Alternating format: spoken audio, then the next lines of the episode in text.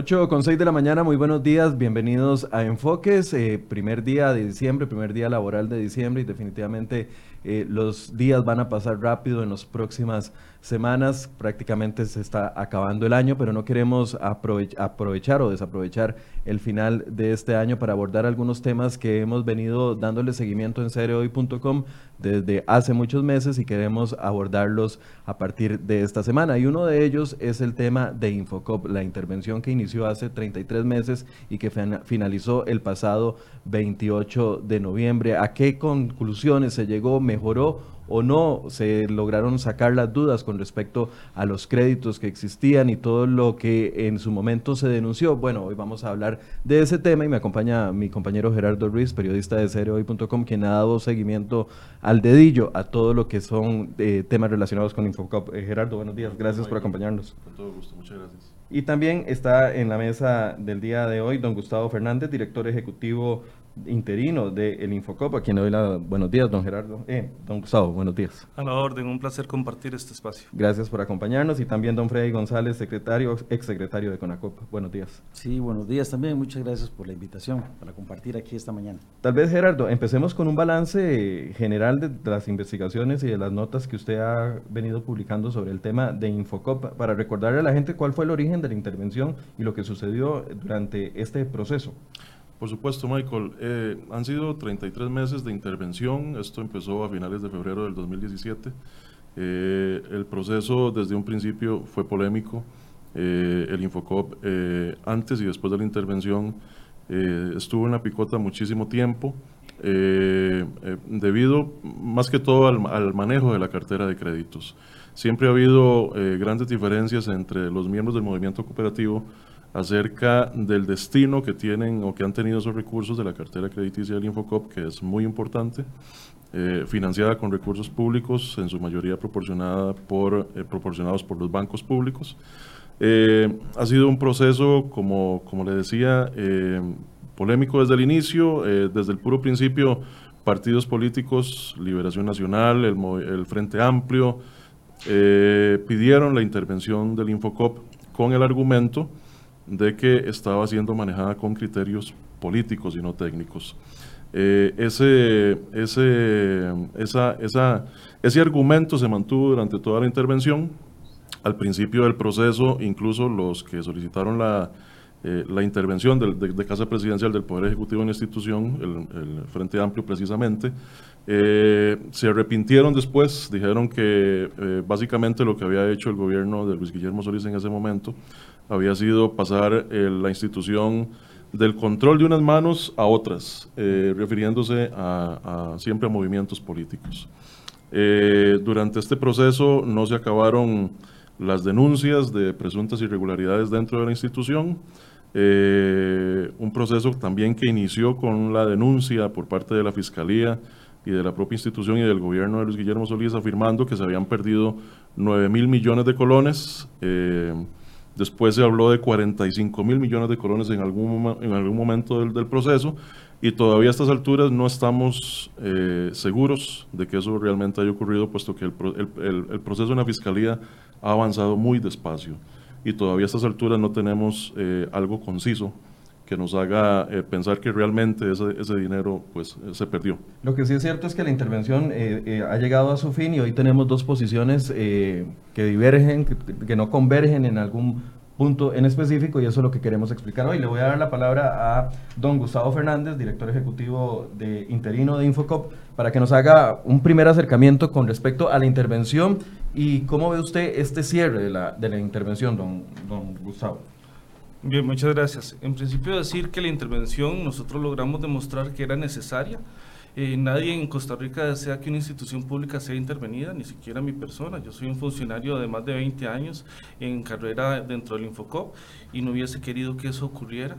Sin embargo, lamentablemente se dieron irregularidades a lo largo de cerca de 10 años dentro de la institución que finalmente eh, derivaron en el proceso de intervención y también en allanamientos, en sendos allanamientos de la Fiscalía. Eh, finalmente, después de 33 meses, nosotros creemos que fue un proceso exitoso. Logramos apuntalar el hecho de que efectivamente, con base técnica y fundamento técnico, a partir de dos auditorías forenses, demostramos que las irregularidades eran reales eh, y que efectivamente era necesario intervenir. Asimismo, impulsamos un proceso de modernización y de mejora continua del Infocop que ya está dando resultados bastante eh, provechosos, no solo para la institución misma a nivel de salud financiera y estabilidad eh, global, sino también para el sector cooperativo costarricense. Y finalmente estamos haciendo propuestas importantes no solo a la, a la ley de cooperativas a través del diputado Luis Ramón Carranza, es un proceso eh, que va encaminado a apuntalar la gobernanza, eh, el control interno y sobre todo la fiscalización de las cooperativas en un proyecto de ley bastante novedoso y creativo. Y también estamos eh, impulsando un reglamento a la ley de cooperativas, la 4179, que es una ley que nunca fue reglamentada y es parte de los productos, digamos, estrella de la intervención. ¿Se logró demostrar en algún momento lo que se proponía al principio de mala utilización de los fondos públicos? Claro, yo creo que de eso ya no hay ninguna duda. Digamos, en la Fiscalía están acreditados cerca de 30 casos de eventual corrupción, eh, algunos están bastante maduros y sin duda alguna eh, la auditoría forense, que la hace la, la, firma más prestigiosa del mundo, KPMG, eh, demuestra, digamos, sendas irregularidades en materia de crédito, transferencias, inversiones, viajes al exterior, contratación administrativa y contratación de personal, también vinculados con comisiones liquidadoras, de manera tal que eh, los resultados son eh, eh, absolutos. En realidad, digamos, la intervención está demostrando que hay irregularidades de diferente tipo. el dato que dice don Gerardo de los 9 mil billones fue un dato inicial porque no se había investigado, pero conforme se dieron avances en las investigaciones, obviamente afloran diferentes situaciones anómalas y fundamentalmente el dato de los 45 mil millones es un dato, digamos, basado en, eh, digamos, una serie de muestras que se dan dentro de la institución. Por ejemplo, en créditos se hizo una muestra de 15 créditos en la auditoría forense, pero pudieron haberse explorado la totalidad de los créditos de la, de la cartera, que son más de 300. O, por ejemplo, en comisiones liquidadoras se hizo una muestra de 30 comisiones liquidadoras, pero si se hubieran explorado las 300 comisiones liquidadoras que han habido en los últimos años, indudablemente el dato sería mayor. Ahora, eh, antes de darle la palabra a don Freddy, ¿descarta usted que hubo un tema político de por medio de enfrentamiento entre, como lo señalaba Gerardo al principio, entre personas de Liberación Nacional que estaban dentro de, eh, de, la, de Infocop y las nuevas eh, administraciones o las nuevas personas que llegaron tras la llegada del PAC y don Guillermo Solís. ¿Descarta usted ese, es eso que se ha dado y se ha discutido no solo a nivel público, sino también incluso dentro del plenario legislativo. Claro, es que eh, lo que sucedió es lo siguiente, quienes nos han adversado quisieron cubrir este proceso de un manto político, cuando realmente tuvo un manto técnico, un ropaje técnico. ¿Qué sucede? El cooperativismo históricamente ha estado eh, acuerpado o ha sido liderado por tres figuras políticas muy conocidas, y yo no tengo problema en mencionarlas. Rodolfo Nada, Freddy González, aquí presente, y don Víctor Morales Zapata. Han sido tres líderes que... Eh, en diferentes momentos han estado, digamos, eh, eh, acompañando el proceso dentro del Infocop y dentro de las instituciones del sector cooperativo. Y lo, que nunca pensaron estos tres líderes es que los funcionarios del Infocop, los funcionarios de carrera, también teníamos criterio, también nos preocupábamos, también hablamos, también veíamos las irregularidades en lo interno. De manera tal que eso no fue un proceso político. Que el PAC en su momento como gobierno nos escuchara, ya eso es otra cosa. Eso ya es otra cosa. Pero que los funcionarios con criterio técnico fundamentamos la intervención, eso es lo que los señores no quieren creer. Al otro lado de la mesa tenemos a don Freddy González, quien fue secretario de CONACOP y, bueno, ya mencionado también por don Gustavo Fernández. Las mismas tres preguntas para que tengamos la información base de inicio. ¿Era necesaria la intervención, don Freddy? ¿Se era, ¿Tenía tintes eh, políticos y se logró algo positivo desde su perspectiva y su visión? Sí, bueno, primero que todo, muy buenos días. Eh, yo quisiera abordar este tema eh, pensando que la gente que nos está viendo quiere saber la verdad. La gente anda en busca de la verdad. La gente quiere saber que cuando alguien se para detrás de un micrófono y tiene esa posibilidad, eh, por lo menos les diga cosas coherentes y que se basa en una cosa importantísima que yo trato todos los días de aplicarla en mi vida, que es los criterios objetivos, ¿verdad? Si aquí tenemos una diferencia sobre cuánto mide esta mesa, lo lógico es que saquemos una cinta y la midamos, ¿verdad? Y entonces trato de llevar las cosas a, los criterios objetivos. Eh, objetivamente, ¿verdad? Esta intervención es una, intervención política, no lo digo yo, ¿verdad? Eh, los estudios que han hecho ustedes así lo demuestran. El, el mismo partido que los dos partidos que impulsaron esta intervención, sus mismos diputados después reconocieron de que esto había sido una intervención política, no lo digo yo, lo dicen los diputados, lo dicen los diputados del Frente Amplio, partido en el que milita eh, eh, don Gustavo, eh, don Gustavo Fernández. Y también de cómo vemos la vida, ¿verdad? yo fui, formé parte de un partido político, el Partido de Liberación Nacional, ya no formo parte de ese partido político, eh, yo me he topado, he visto a don Gustavo repartiendo el, día que la gente hace la procesión de la Virgen de los Ángeles, eh, repartiendo panfletos ahí del, Frente Amplio, y, yo no hago eso.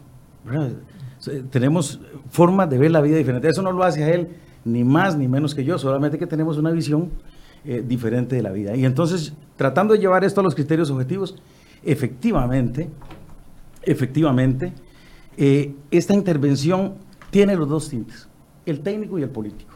Estoy seguro de eso. ¿Por ¿Era necesaria? Voy, voy, voy, ¿cómo se llama? Déjeme ir por partes para poder eh, razonar esto desde el punto de vista objetivo realmente.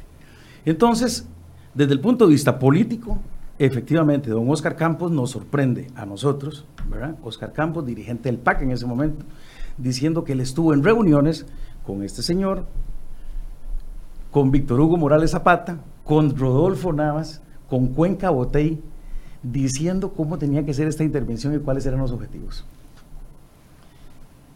Pudo documentar ese señor cómo inclusive definieron a cuáles funcionarios iban a quitar, cuáles gerencias iban a quitar. Eso no lo estoy diciendo yo, eso hay un criterio objetivo y hay noticias sobre ese tema. Entonces, desde el punto de vista político, claro que hubo injerencia. Y desde el punto de vista técnico también, porque eh, don Gustavo, como lo ha dicho, ¿verdad? Él es periodista y filósofo, y la gente puede tener un criterio técnico y pensar que las cosas se pueden hacer diferentes. Por ejemplo, cuando nosotros asumimos la dirección del Infocop, nosotros definimos como, como grupo, como junta directiva, que no íbamos a financiar de lleno el sector de ahorro y crédito, porque nos parecen que las tasas de interés que cobra ese sector, en algunos casos, podría ir al mercado con los ahorros que obtiene de las, de las personas y este, no necesariamente nosotros ir a financiar ese proyecto, esos proyectos. Y bueno, ellos piensan diferente, ellos piensan diferente. Nosotros, por supuesto, que pusimos eh, eh, capital en riesgo. Pues claro que lo pusimos, capital en riesgo. Y ese capital en riesgo se da porque la institución, el Infocop, es una institución creada para eso. Entonces, desde el punto de vista técnico, claro, alguien puede tener diferencias. Y quiero decirles que la ley de cooperativas establece claramente en su ley de que se deben conceder créditos en condiciones especialmente favorables para el desarrollo de las cooperativas. ¿Qué significa eso? Eso significa que el Infocop, que los bancos que le dan la plata al Infocop, el Infocop no debe ni puede ir a prestar a las mismas tasas que presta el banco. Si alguien viene ahora y dice, miren, es que aquí, y ahí voy a, la parte técnica, en la parte técnica el grupo que lidera don Gustavo cree que es malo o que es doloso o que es un delito dar créditos en condiciones favorables. Y un crédito en condiciones favorables puede ser del 1% hasta el 10%. Oigan usted, la ley lo permite, ¿verdad? Por supuesto, somos una institución de desarrollo. ¿Saben? Cuando uno se mete a dar crédito de desarrollo, de 10 financiamientos que dan, por lo menos 7 fallan, ¿verdad? Y bueno, ahí tenemos una diferencia. Ahí tenemos una diferencia. ¿Era necesaria la intervención? Bueno, es que cuando usted pone aspectos políticos y técnicos y los, los hace encontrarse en un partido eh, que está en el poder, eh, puede tomar la decisión de intervenir. Esa es una, es una potestad que tiene el, el, Poder Ejecutivo. Yo no lo hubiera hecho. Ahora hablemos un poquito del tema de las irregularidades. Para, hacer un balance en los tiempos, porque le di cuatro minutos ah, a, a, don Gustavo de, manera introductoria y, ya usted se consumió casi tres minutos y medio con, e, con esa primera intervención. Después vamos a ir a los temas, a los temas que, que, nos, eh, que queremos ahondar. Pero entonces, volviendo a mi pregunta original, era política, era necesaria y generó resultados en estos 30 segundos para que bueno, para ir cerrando. Sí genera resultados, por supuesto, todo, todo acto que usted haga en la vida genera resultados positivos y negativos. Y a mí me parece que los resultados que, que, se dieron no eran lo que ellos esperaban, ¿verdad? Eh, yo todavía no he escuchado a don Gustavo diciendo que hay cargos de corrupción en lo personal en contra mío. Y si es así, yo le pediría que lo dijera hoy. Aquí es el momento. Si él dice que yo soy un corrupto, ¿verdad? Y los que estábamos ahí somos corruptos, pues que lo diga, ¿verdad? Esta intervención se da en base a anónimos y no hay cosa más ingrata ni más terrible que un anónimo. No hay nada más cobarde que un anónimo. Por dicha hora ya don Gustavo ha aceptado su frente y que él es de los denunciantes. O sea, ya hay un anónimo, un anónimo menos aquí, ¿verdad? Y entonces, desde ese punto de vista, Sí hay resultados, no son los resultados que ellos esperaban y yo creo que sí es importante aclarar aquí primero que yo no vengo a defenderme en lo personal, ni defender a otros. Cuando uno está en una junta directiva es responsable personalísimamente, o sea, cada persona asume la responsabilidad de lo que hace y en ese tema estamos. Eh, me gustaría, señores, que tocáramos el tema de, eh, de, la, de, la, premisa inicial con el que inicia la intervención, que era la pérdida de 9 mil millones de colones por la tasa, eh, la tasa de referencia institucional, creo que se llamaba. Tasa de equilibrio institucional. Tasa de equilibrio institucional.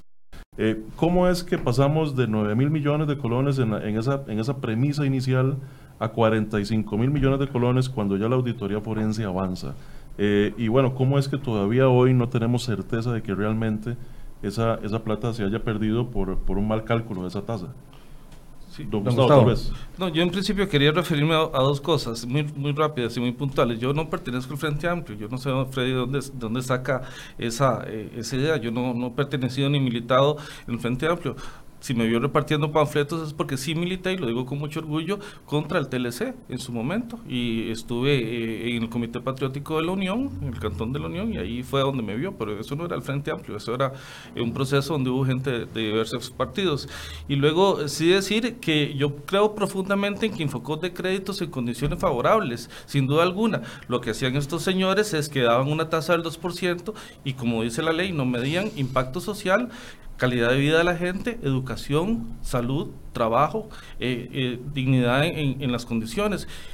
Infocop puede dar créditos a bajas tasas y nosotros lo hemos hecho. Sin embargo, tenemos que medir el impacto social, si no, no se vale y eso es lo que dice la ley. Y entonces eh, por ahí no.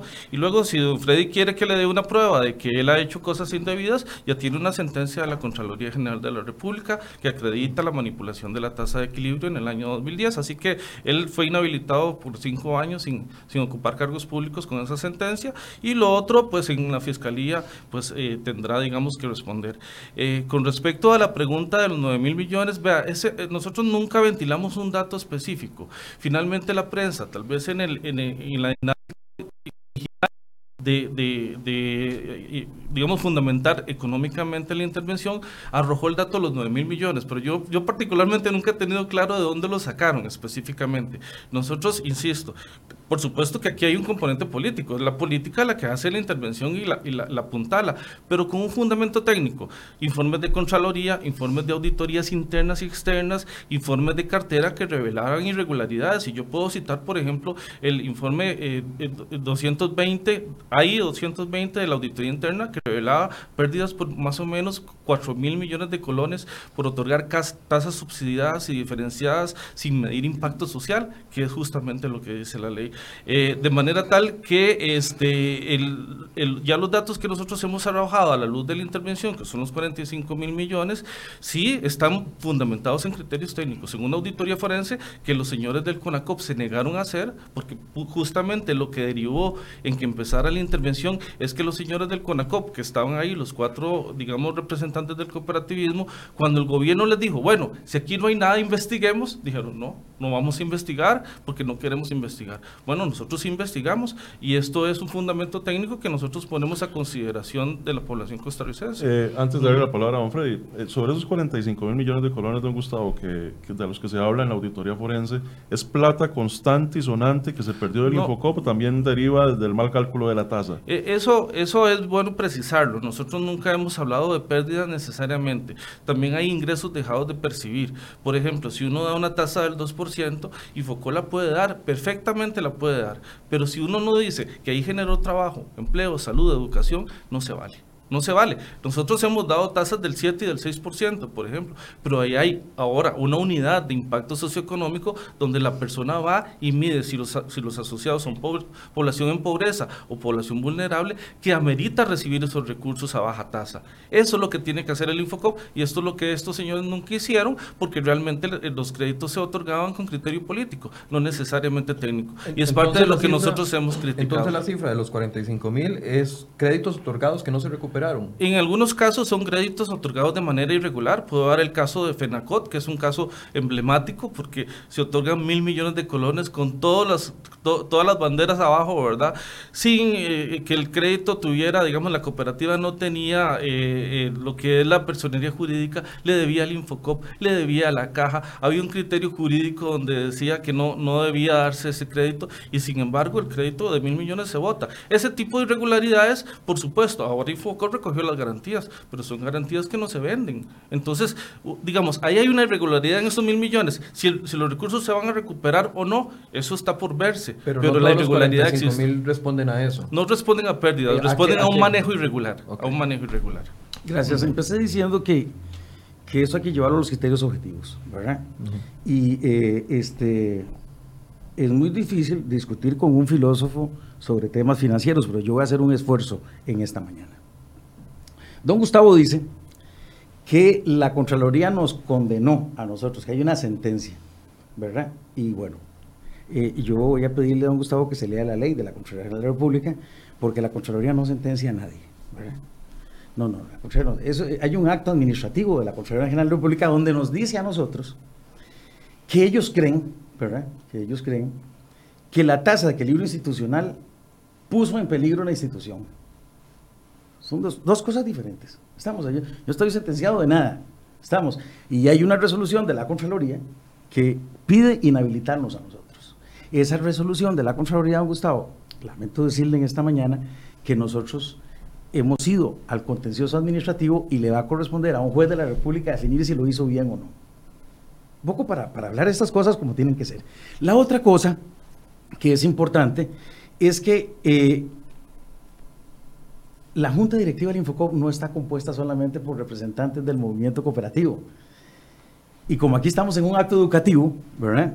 Hay que decirle a la gente que la Junta Directiva del Infocop está compuesta por representantes del gobierno, que son cuatro, que son tres, y cuatro representantes del movimiento cooperativo. Eso para empezar a, esta cosa. Entonces, que si hubo corrupción en el Infocop, ¿verdad? Cosa que van a tener que demostrar porque ya empezaron a hablar de que no, que, eran diferencias en la tasa de interés, que eran créditos que no se cobraron, toda esa cosa van a tener que demostrarlo y no va a ser en esta mesa donde vamos a entrar en ese debate. Pero lo primero es decir que efectivamente la ley nos autoriza a nosotros a que podamos dar ese tipo de tasas de interés. Eh, miente don Gustavo cuando dice que no se hacían los estudios eh, sociales o de impacto. Sí están, sí están. Lo que pasa es que, y aquí voy a, entrar en, materia, sobre un tema que don Gustavo no ha dicho, y es que a la Junta, a la, ¿cómo se llama? A la auditoría, que se llama KPMG, que dice que es de gran prestigio, de gran prestigio, yo también voy a pedirle a don Gustavo que lea lo que le ha pasado a KPMG en Europa. Eh, el prestigio le quedó por los suelos. No vamos a entrar en ese detalle aquí tampoco. Dice eh, KPMG, oigan ustedes, qué barbaridad. El acceso a la información y los procedimientos seguidos fueron delimitados por el Infocop. o sea, el Infocop les dio la información y los procedimientos fueron en base a lo que acordaron con ellos. Dice, por lo que nos basamos en la información proporcionada por el instituto. En el caso de que se pongan a disposición información adicional después de la fecha de realización de este informe, nos reservamos el derecho de revisar esa información y nuestro informe. O sea, usted no está de acuerdo con el, con el informe que concluye los 45 no, no, mil no, millones. No, es que estoy de acuerdo. Es que oiga lo que dice, o escuche lo que dice la KPMG sobre ese informe. O sea que los documentos que ellos revisaron son los documentos que entregó este señor. Sí, don Freddy, pero ¿cómo le suena la cifra de 45 mil millones? No, mire, mire, mire, eso es una barbaridad. Es una barbaridad que hablen de 40. Primero dijeron que eran 9 mil. Por eso, ¿está de acuerdo o no está de acuerdo Por con la cifra? supuesto que no estoy de acuerdo. Ok, ¿por qué? No estoy de acuerdo porque resulta que la auditoría externa, que está calientitica, que acaba de salir, ¿verdad? Le da por primera vez al Infocop, en la administración del compañero que está aquí, de don Gustavo, una salvedad a los estados financieros del Infocop. Y quieren saber eh, los señores televidentes y los que nos escuchan, ¿cuál es la salvedad? Es una salvedad precisamente sobre los créditos y cómo calcularon esas pérdidas y cómo calcularon esas reservas. No opina la empresa auditora sobre ese tema. Oigan ustedes, resulta que había una gran corrupción y don Gustavo puso a una persona de toda su confianza a hacer ese trabajo. Esa persona se llama Alejandro Jiménez. Don Alejandro Jiménez hoy está suspendido por la Junta Interventora, oigan ustedes. Y anteriormente, don Franklin Salazar de la Junta Directiva del Infocop había hecho un estudio, un, un órgano director sobre este señor y había recomendado destituirlo. ¿Sabe qué hizo la Junta Interventora? Lo puso de gerente de crédito. Entonces, hoy aquí, y aquí está para ustedes, señores, la auditoría hecha por Carvajal y Asociados, digamos, si eso no es así, ¿verdad? Y la otra cosa que les voy a decir es que aquí vienen a hablar de transparencia. Y yo los invito, quiero invitar a, aquí a don Gustavo, de que abra su celular o su computadora y se metan en la página de transparencia del Infocop. ¿Sabe qué hicieron con los estados financieros? No están. Podemos hacerlo ya, aquí, aquí, en este momento. No existen, los quitaron. Óigame usted, y esa persona, que era la persona de confianza, de don Gustavo también era la, persona de confianza del fiscal general. ¿Saben qué tuvo que hacer el fiscal general? No lo digo yo, vayan al expediente. Lo acaba de denunciar y lo acaba de imputar. Por eso que, por eso que pasó ahí. Yo quiero que ustedes, aquí está este documento, está la auditoría. Ahora resulta que se rasgaron las, las vestiduras, ¿verdad? Y decían que habían 45 mil, al, al final registraron solo 22 mil millones. Pero óiganme ustedes, registran 22 mil millones en el 2017. Por eso les digo que discutir con, con un filósofo sobre números debe, debe ser terrible, pero escúchame en esto. A, mí no me, el a mí no me gusta personalizar las entrevistas, pero por eso le preguntaba por lo técnico, por el fondo Bueno. técnico. Entonces, usted no está de acuerdo en los 45 mil millones porque según usted los aspectos técnicos no respaldan el- el- el- o la forma en que se hizo la auditoría de, de la firma externa no es una metodología adecuada que respalde esa pérdida de 45 mil. Según yo, no. Aquí están los estados auditados de la, de la, última, de la última auditoría hecha en, en el Infocop, donde dicen los auditores que se manipuló esa información Ok, Gerardo. y entonces no es posible eso. Eh, detrás de todo esto hay gente. El, el movimiento cooperativo forma, eh, es, es una parte muy importante del tejido social de este país. Hay pueblos que subsisten gracias a cooperativas que se han fundado ahí. Eh, pueblos enteros y gente que labora, que, gente de ese pueblo que solamente tiene como fuente de trabajo una cooperativa en su, pueblo. Eh, ¿Qué ha pasado durante la intervención del Infocop con los créditos que ha otorgado la institución? Eh, realmente han causado un, impacto beneficioso para la masa del, movimiento cooperativo. Se puede hablar que el movimiento cooperativo, como empresas, eh, como firmas, como, como dije, que, que, bueno, que sustentan a muchísimos pueblos de este país, están realmente mejores, están en mejores condiciones que antes de la intervención. ¿Lo Gustavo? Bien, eh, antes sí quisiera referirme a un par de cosas que don Freddy dice.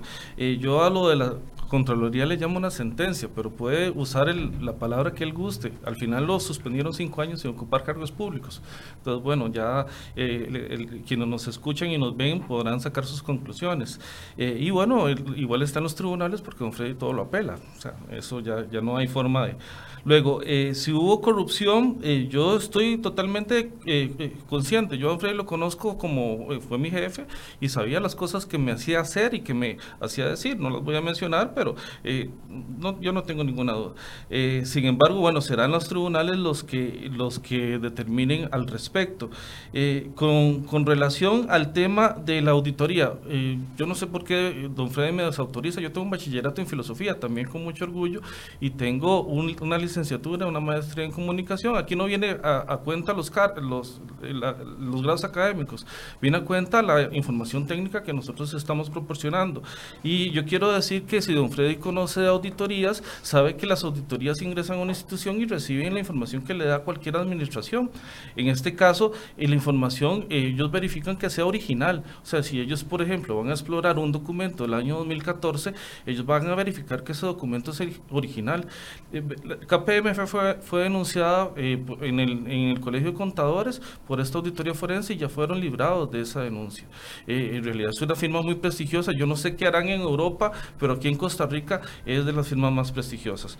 Eh, con respecto a el tema de los créditos que usted me menciona, nosotros en el proceso de intervención, además de cubrir todos los aspectos vinculados con la intervención, no dejamos de hacer la labor ordinaria del Infocop. Y eso es muy importante, porque Infocop no dejó de tener 117 funcionarios para cubrir toda su labor en, el país. Y sin embargo hicimos un trabajo titánico. Nacieron más de 122 cooperativas durante el proceso y colocamos cerca de 60 mil millones de colones en créditos. Y le doy casos muy importantes porque aquí lo importante es fundamentalmente cuál es el impacto en las comunidades. Vea, salvamos a Cope Victoria. Cope Victoria la cooperativa número uno en Costa Rica.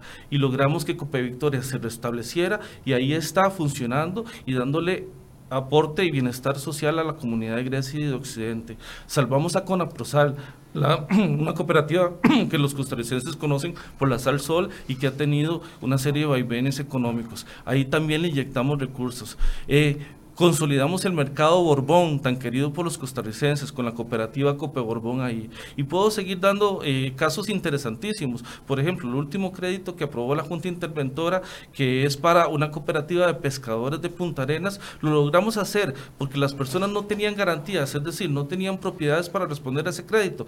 Y nosotros suscribimos un convenio con Fideimas y a la luz de ese convenio ellos tienen avales para acceder a los recursos del Infocop. Esas cosas se hicieron durante la intervención en beneficio de la gente y sin duda alguna, pues 60 mil eh, millones de colones no es poca cosa. Eh, más o menos cerca de 60 cooperativas se vieron beneficiadas. Eso fue lo que se colocó en créditos durante, durante los 33 meses de la intervención. 60 mil millones. Correcto. Don Freddy, ¿está mejor el movimiento cooperativo hoy que antes de la intervención? Sí, déjeme hacer una aclaracióncita aquí nada más, porque este resulta que la auditoría externa que acaba de terminar determina que la persona responsable de esos resultados es el director ejecutivo. Hay toda una llamada de atención aquí sobre cómo inclusive la persona de más confianza, que era don Alejandro Jiménez, porque ahora está suspendido, ¿verdad? Por supuestas dádivas que pidió para un viaje y para comprarse un vehículo a Cocafé, su persona de más confianza, este, la auditoría establece que es la dirección ejecutiva la responsable de todo esto, porque es el, jerarca de la institución que debió velar porque no pasara eso. En el, 2017, en el 2017 se pasaron 22 mil millones por pérdida. Y en el 2018, que don Gustavo ya era director ejecutivo, los estados estaban dando pérdidas. ¿Y sabe qué hicieron para que no dieran pérdidas?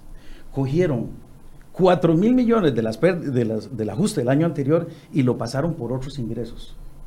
Y entonces la auditoría le está diciendo, mire señores, alguien que me explique qué pasó con esto.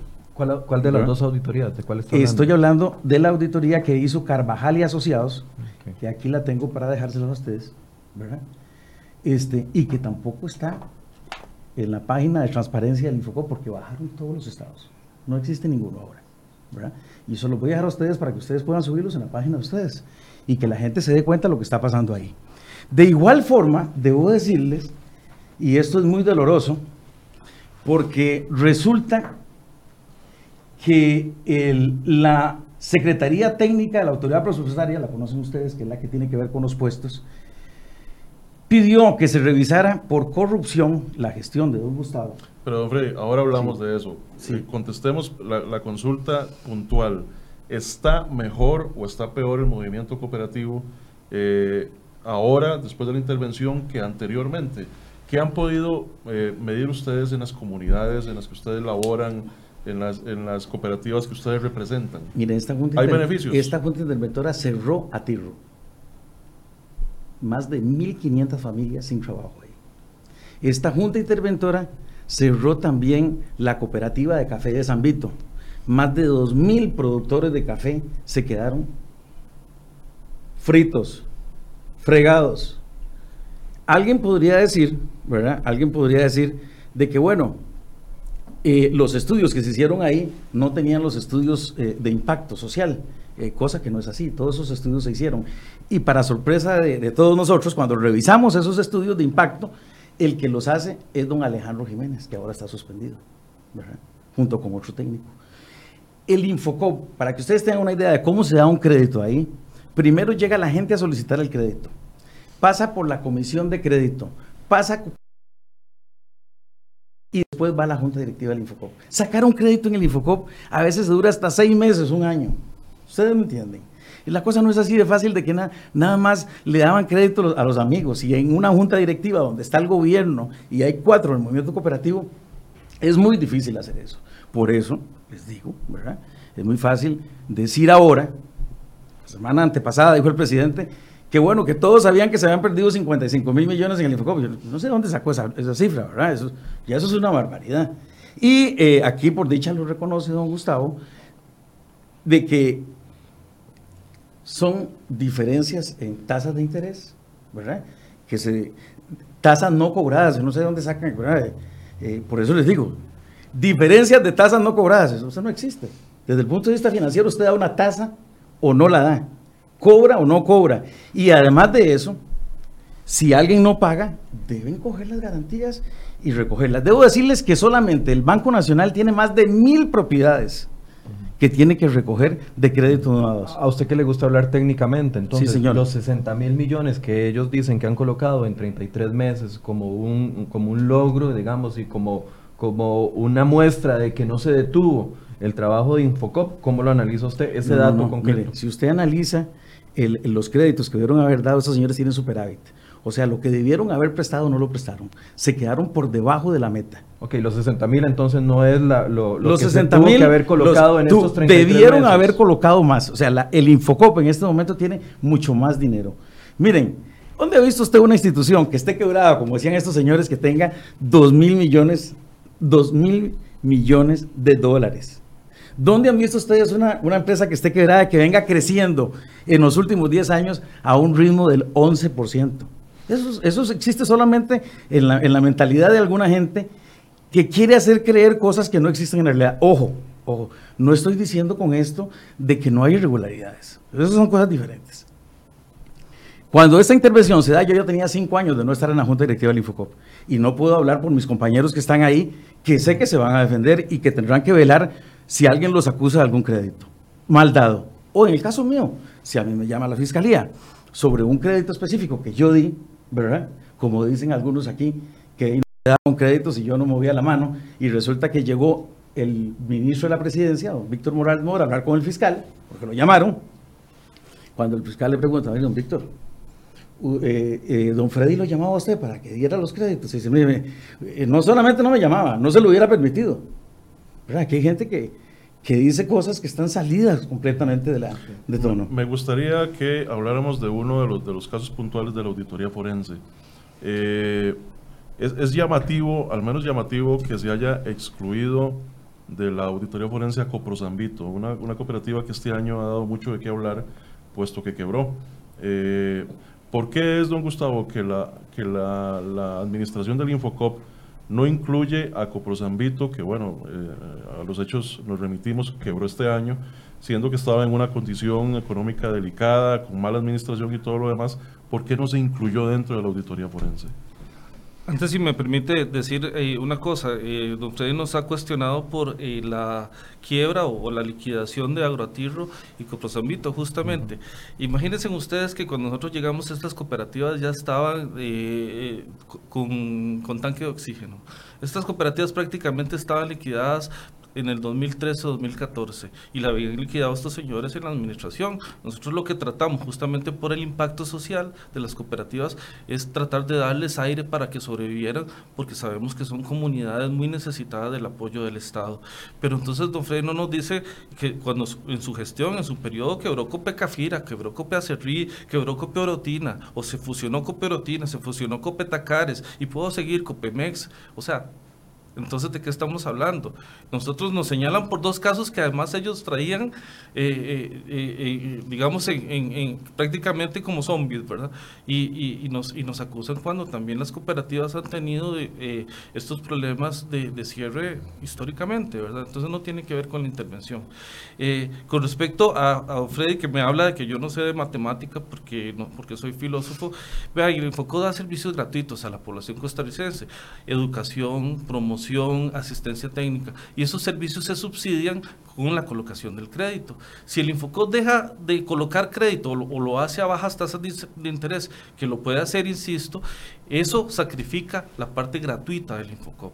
Y eso es lo que nosotros no queríamos que sucediera y justamente por eso decimos, haga impacto social y de tasas bajas, pero si no, use la tasa de equilibrio para colocar por encima y subsidiar los servicios gratuitos. Esa es la matemática que simplemente hay que hacer y que estos señores descuidaron y por eso los ingresos dejados de percibir finalmente repercuten en que se contrate menos personal, se hagan menos servicios, menos cursos, etcétera, para la población cooperativa. Es decir, se debilita la labor de fomento del Infocop. Eso es algo muy importante.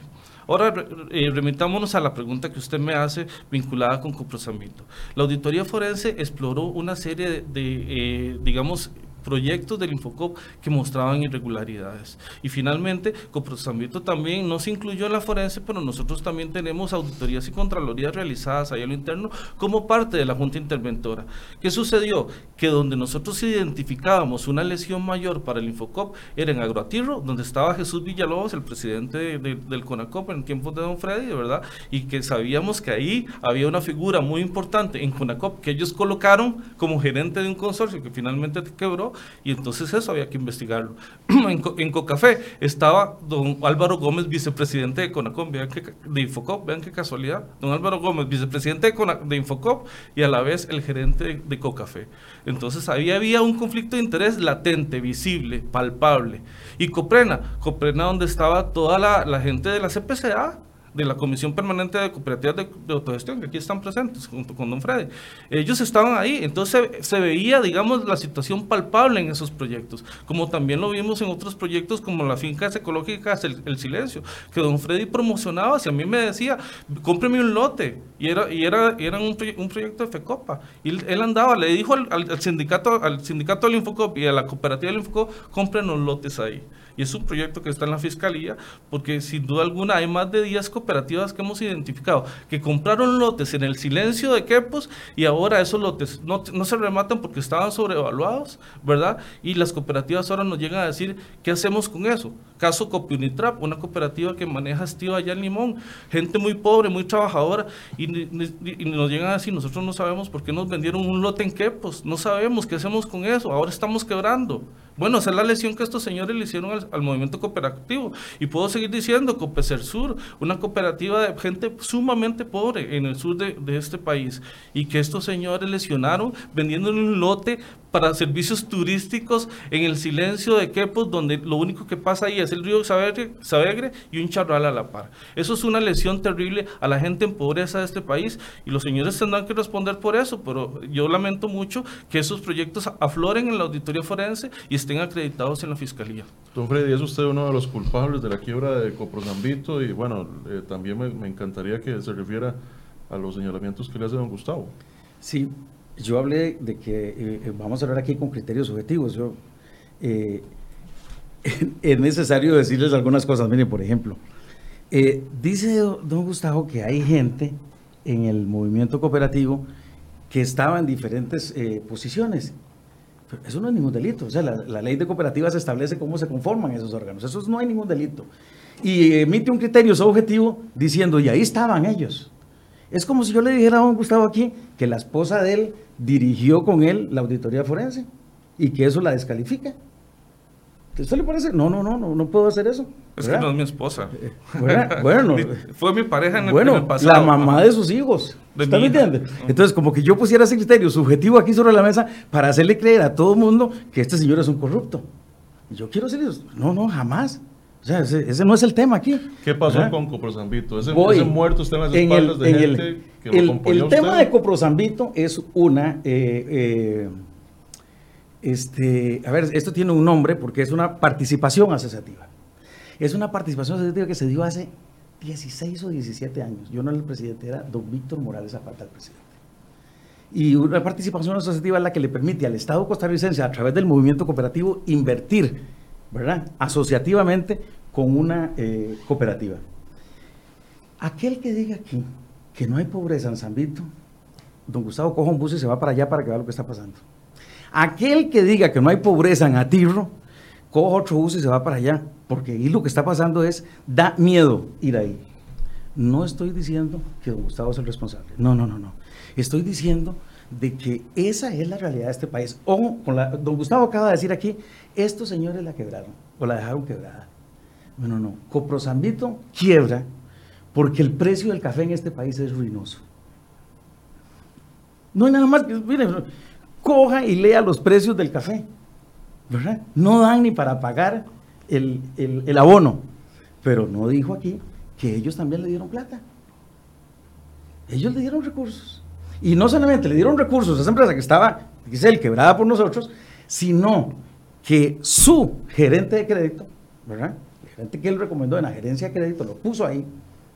Hoy está en los tribunales porque resulta que la gente de la cooperativa vino a decir que ese señor les dijo a ellos que falsificaran los títulos de café para el crédito. No lo digo yo, están los expedientes. Número uno. Entonces, no estoy diciendo que yo no la quebré. Eso, es irrelevante. En este momento, ¿quién la quebró? Estamos, eh, que nos digan quién se robó un colón ahí. No, no, no, ahí esa gente está luchando por sacar esa empresa adelante. Y por supuesto que hubo un estudio de impacto ambiental y había una serie de riesgos que se cumplieron. Uno de los riesgos en ese crédito era, desde el punto de vista objetivo, que los precios del café bajaran. Y si los precios del café bajaron, ni don Gustavo ni yo podíamos hacer nada por esa cooperativa. Pero aún así ellos le invirtieron recursos. Voy a otra cooperativa que está terrible y que yo soy asociado, dígame usted, Copiagropal. Copiagropal tiene más de 700 días de no pagarle al Infocop. Pero ahí están los aliados en la Junta, en el Consejo de Administración de don Gustavo. Pregúntele por qué no la mandó a cobro judicial. ¿No la mandó? No está en cobro judicial esa cooperativa. Y vámonos a otra cooperativa, también importantísima, que es este, el caso de la cooperativa la, de turismo que se llama Coprena. Ese proyecto fue financiado por el por el Banco Interamericano de Desarrollo, por el BID. Y sí, era un proyecto de alto riesgo. Resulta que esa cooperativa, esa cooperativa que se llama Coprena, tiene más de mil millones en activos. Tienen Huita de Osa 60 hectáreas con frente al mar. Se las ofreció al Infocop. No la aceptaron. Una cosa extrañísima, ¿verdad? Aquí no hay, no podemos decir que Gustavo o este servidor son los culpables de que alguien haya quebrado. No, no, eso tiene que ver también con la gestión de, las cooperativas.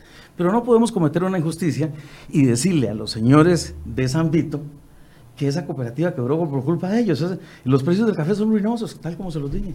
Yo tengo dos preguntas, perdón Gerardo, para, para, don, para don Gustavo, que han quedado en la conversación y, y no se ha referido. Uno, ¿qué nivel de credibilidad tiene usted esta auditoría de Carvajal? Quisiera saberlo porque don Freddy la menciona mucho y usted no la ha mencionado en ningún momento. Y número dos, eh, ¿por qué bajaron los estados financieros de la página web? ¿A dónde está esa información? ¿Por qué toman esa decisión? Bien, Solo quería referirme a dos aspectos eh, que menciona don Freddy. Eh, él inicia diciendo que nosotros cerramos las cooperativas y ahora dice que no depende de mí ni de nadie. Entonces, eh, nótese la, la, divergencia ahí. Y nosotros en Atirro fuimos responsables. Atirro se, se, digamos, cerró sus puertas porque es una voluntad del consorcio, no del Infocop, ¿verdad? Cierra sus puertas porque ya no se les da más financiamiento.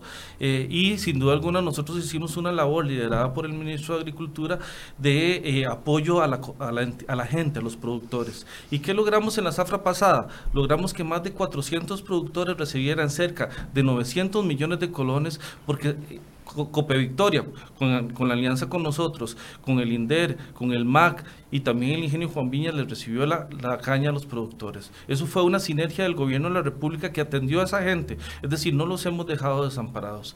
En el caso de Coprosapito fue una situación particular en, tanto nosotros les ofrecimos a ellos diferentes soluciones y la cooperativa no reaccionó. Por ejemplo, una solución muy positiva ahí, a unos pocos kilómetros está Copezabalito que les ofreció una alianza y la cooperativa no quería. Entonces, una serie de factores, no solo los precios del café, sino el cambio climático, el hecho de que en Panamá les compran el café más barato y están a unos pocos minutos de la frontera, y problemas de gestión y problemas del manejo de los recursos, sin duda alguna dieron al traste con la cooperativa. Y es una cooperativa que tampoco nosotros cerramos. Una, una vez que nosotros dejamos de girar los recursos, ellos decidieron cerrar. O sea, vean, la calidad de una empresa que si Infocón no les da plata, cierra. Bueno, ahí llama a, meditar al respecto. Con relación a lo que dice don Freddy de, la auditoría de Carvajal... Es que son dos extremos. Una auditoría da 45 mil millones y esta otra dice, un, bueno, el estudio da 45 mil y esta otra dice 22 mil. No, no, es diferente. Eh, digamos, la auditoría forense está focalizada en evidenciar fraude y el fraude tiene que ver con una serie de hechos acaecidos a lo largo de 10 años. Entonces eso es lo que aflora a nivel de, digamos, de los números del de eh, potencial fraude. La, auditoría externa es la que se hace todos los años, que es el año 2017, 2018, y lo que evalúa son los estados financieros del Infocop. Entonces, lo que Freddy hace referencia no tiene que ver con lo otro, tiene que ver, por ejemplo, con el tema del deterioro de la cartera. Pero estos señores no quisieron evaluar el deterioro de la cartera que había que hacerlo desde el año 2013. Y eso es un tema de las NIF, las normas internacionales de información financiera, establecen que hay que evaluar el deterioro. Nosotros, como un logro de la intervención, sí lo hicimos y determinamos que son 26 mil millones de, colones de la cartera del Infocot deteriorada. Esto significa que si la cartera es de 115 mil millones y uno la va a vender a un banco, se la compra en 26 mil millones menos.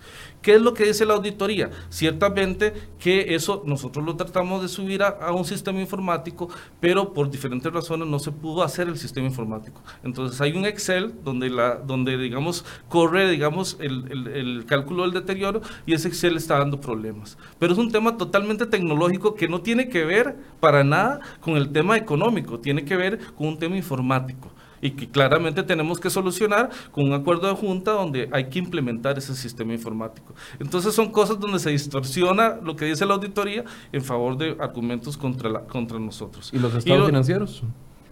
Y, lo, el tema de la página web justamente coincide, y bueno, ya son las casualidades de la vida, nosotros acabamos de migrar de sitio web digamos, estamos, eh, el, sitio web del Infocó se cambió hace más o menos unos 15 días y todavía tenemos problemas para subir documentos. yo mismo los he sufrido porque ahora estoy preparando el informe de la Junta Interventora y algunos documentos estaban ahí subidos y yo a veces tengo que estarlos pidiendo porque no los puedo bajar. Eso significa no hay ningún problema, las auditorías se van a subir en el momento en que el sitio web esté totalmente implementado, pero la empresa que nos está dando el servicio no ha terminado de subir toda la documentación. De hecho, no solo faltan las auditorías, faltan un montón de documentos que no se han subido en este momento. tengo un par de consultas. La primera es sobre, eh, sobre el estudio anual que hace la, Contraloría de Don Gustavo sobre el índice de gestión institucional. Este año la, eh, eh, la institución pues salió regularmente evaluada. Lo que llama la atención es que en años anteriores tenía una muy buena calificación. Andaba en un 90.2 más o menos en el índice de gestión institucional. Este año resultó que obtuvo un 71, 71 si no me equivoco, 71.1. Eh, en algún momento cuando hablábamos de este tema, eh, en, una de las notas que publicamos al respecto, usted me comentaba que gran parte de la responsabilidad de esta calificación la tenía la auditoría interna del Infocop.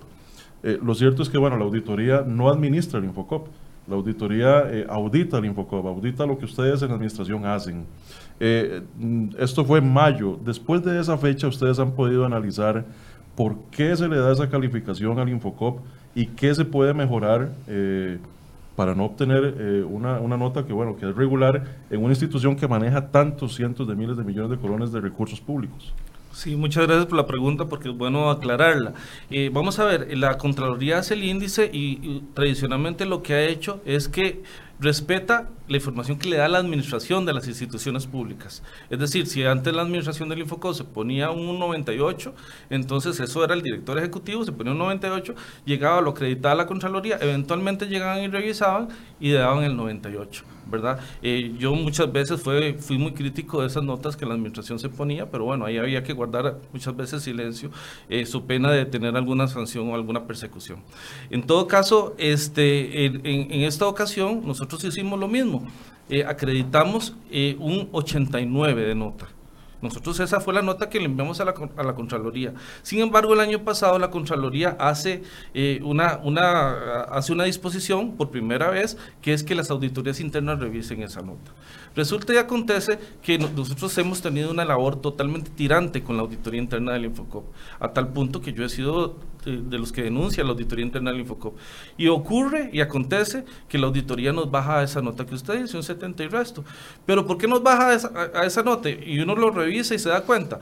Por ejemplo, nos dice que nosotros en el cumplimiento de la NIF estamos en un 50%, cuando en realidad lo que hace la auditoría es que si la medición de la NIF tiene 52 puntos, y nosotros vamos por el 50, es decir, como en un 90%, ah, ya era un 50%, y no, íbamos por más del 80% de cumplimiento. Entonces son las cosas, las medidas que nos castiga la auditoría interna sin que nosotros tuviéramos culpabilidad.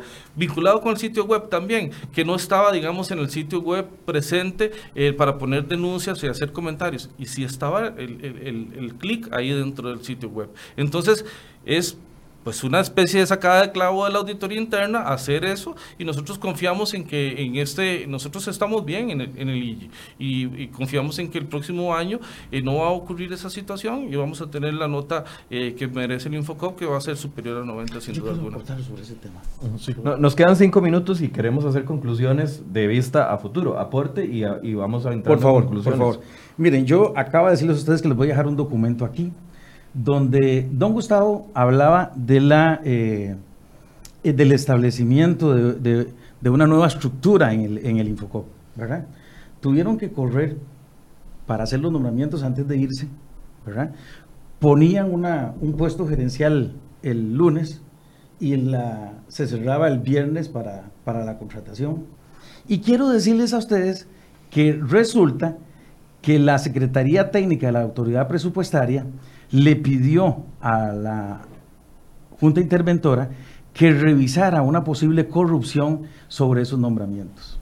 Y le voy a decir una cosa aquí a don Gustavo hoy, porque está aquí con nosotros presente. No fue la Junta Directiva que yo dirigí la que le abrió un órgano, se lo acaban de abrir hace un mes, un órgano director para investigarlo por corrupción en este tema. Resulta que la autoridad presupuestaria no le autorizó las plazas que querían, entonces salieron corriendo a hacer una reestructuración. Ese objetivo no lo cumplieron. Aquí está. La otra cosa que quiero decirles a ustedes es que las personas que llevó don Gustavo con los anónimos de testigos después al, al tema de las denuncias, todos tienen hoy una gerencia. Todos aquí están los nombres de las personas, don Eugenio Bonilla, don Alejandro Jiménez, que ahora está suspendido por una presunta corrupción, don Héctor Díaz, todos esos ahora tienen una gerencia.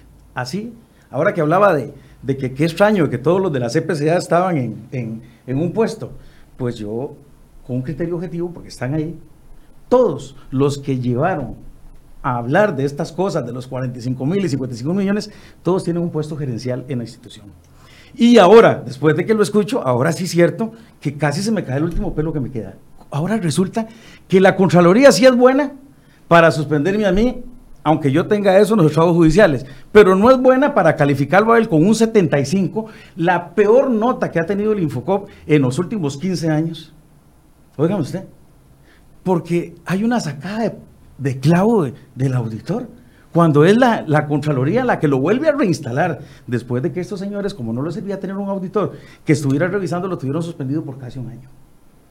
Y, son cuestiones, criterios objetivos sobre la mesa que hacen ver ¿Qué es lo que está pasando en esa institución? Para ir concluyendo, ¿hacia dónde se debe mover, ya pasado el panorama y visto lo que hay, las aperturas de las eh, investigaciones penales, hacia dónde se tiene que mover el Infocop? ¿Cuál debería ser el, próximo paso según la experiencia que usted tiene dentro del sector cooperativo? Bueno, debo decirles que yo estoy muy informado de este tema porque yo estoy con un proceso, ¿verdad?, en la fiscalía y debo estar informado para poder defenderme pero yo soy la persona menos indicada, menos indicada para decir cuál debería ser el rumbo de la institución. Lo que esa institución, en términos generales, ocupa es que vuelvan a estar los dirigentes que tienen que estar ahí, vuelva a estar el gobierno.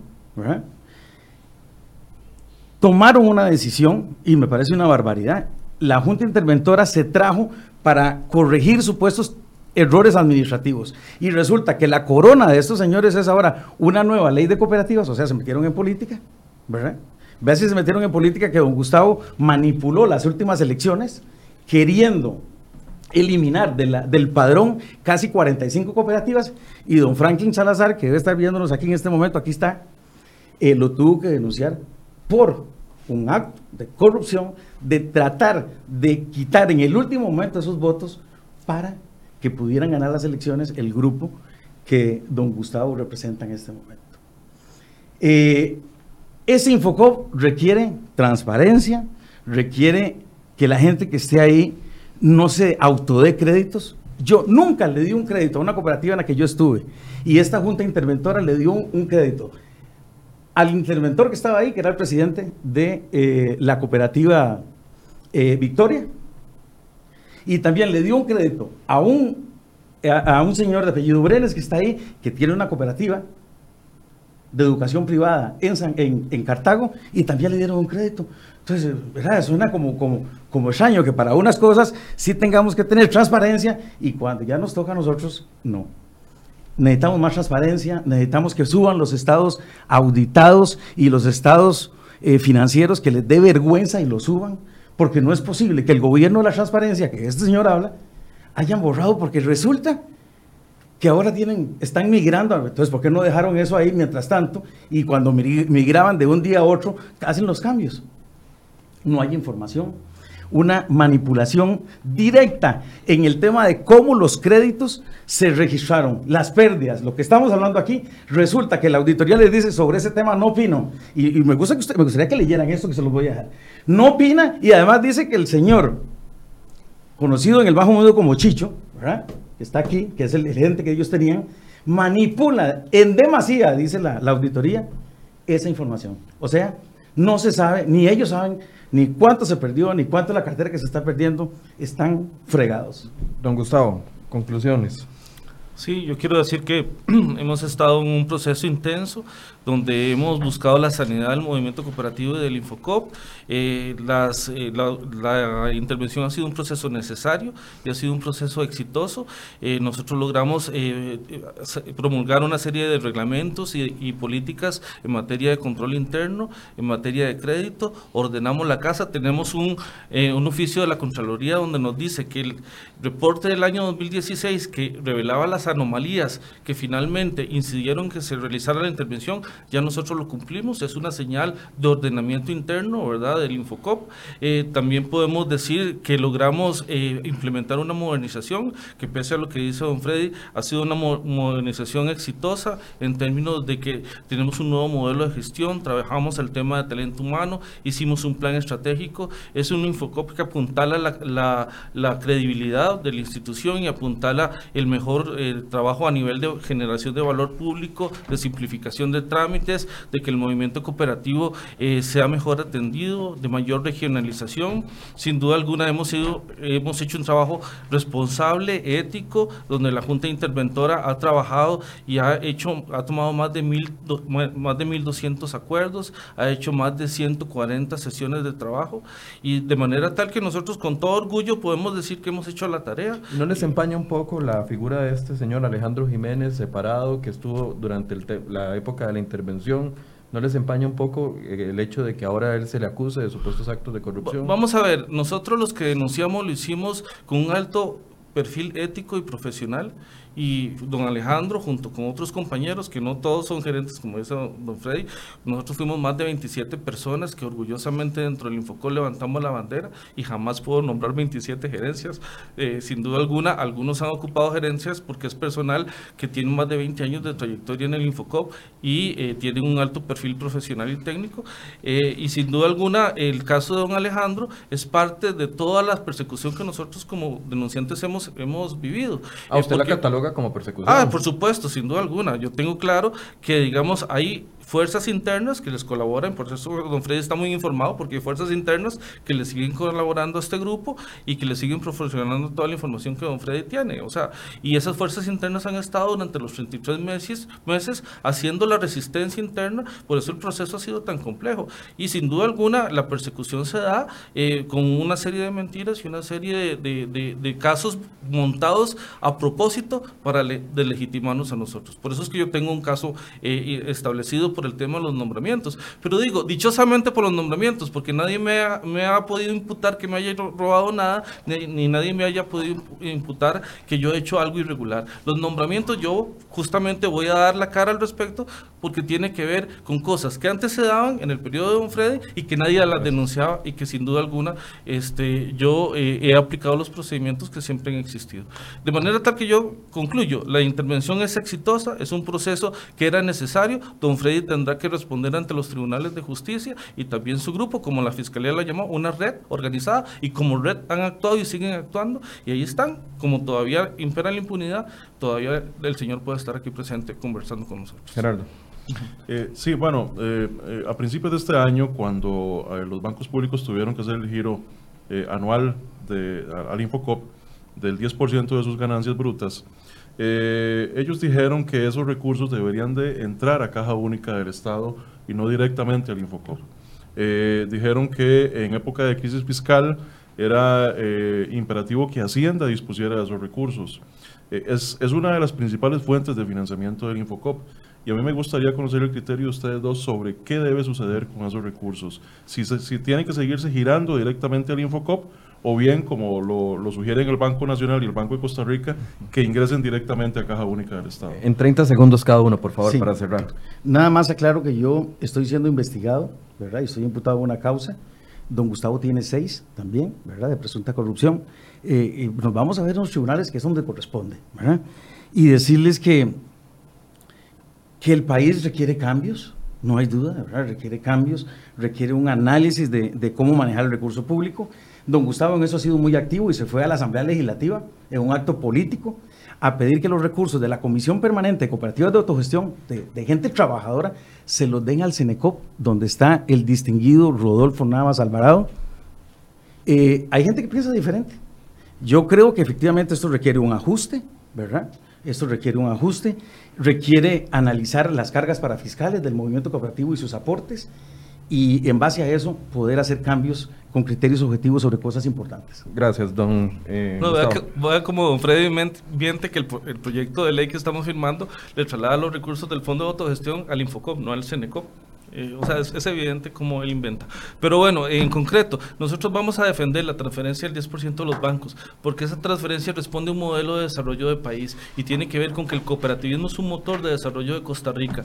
Y sin duda alguna, los bancos sí, ciertamente han visto toda esta situación que se ha dado, ¿verdad? Y obviamente sienten en zozobra al respecto. Además, eh, históricamente siempre han querido limitar esa transferencia, pero nosotros creemos que es necesaria porque el cooperativismo es el, el tercer sector de la economía de Costa Rica y sin duda alguna la vamos a defender. Eh, hay un proyecto de ley que quiere eh, limitarla, pero nosotros pensamos que además el Infocop renovado y fortalecido, como lo hemos hecho, merece tener esos recursos. Bien, muchísimas gracias a ambos eh, por haber participado de esta conversación y por haber expresado sus puntos de vista. Gerardo, gracias a vos porque les has dado seguimiento al tema y, definitivamente hay que esperar qué pasa a nivel de fiscalía para poder ir viendo cómo se va dilucidando todo. Así es. lamentablemente es un tema que no finaliza con la intervención, es un tema que va a seguir teniendo muchísima cuerda en la Fiscalía, eh, a ver si el caso finalmente avanza, porque ha tenido casi tres años ahí y todavía no vemos eh, conclusiones pues, concretas. Bien, muchísimas gracias a los tres. Nada más una nota de última hora que acaba de darse a conocer. El INS ya aprobó, le dio luz verde para que los taxistas paguen el marchamo en tres tractos. Es información que les estamos llevando en cereoy.com. Los eh, pagarán 60% ahora, 25% en un segundo pago y entre mayo y noviembre del próximo año pagarán 15% eh, la nota la tienen ahí ya disponible en la página. Pueden entrar a cereoy.com para que la eh, puedan leer y puedan entender cómo quedó este pago de tres en tres pagos. Los taxistas pagarán su marchamo. Esto debido a que han aludido de que se han visto muy afectados por la operación de Uber primero y ahora la nueva plataforma de transportes. Les agradecemos mucho su compañía y los esperamos mañana a partir de las 8 de la mañana. Vamos a hablar de pensiones de lujo. Ojalá que se conecte con nosotros para que pueda aportar sobre ese tema. Muy buenos días. Muchas gracias.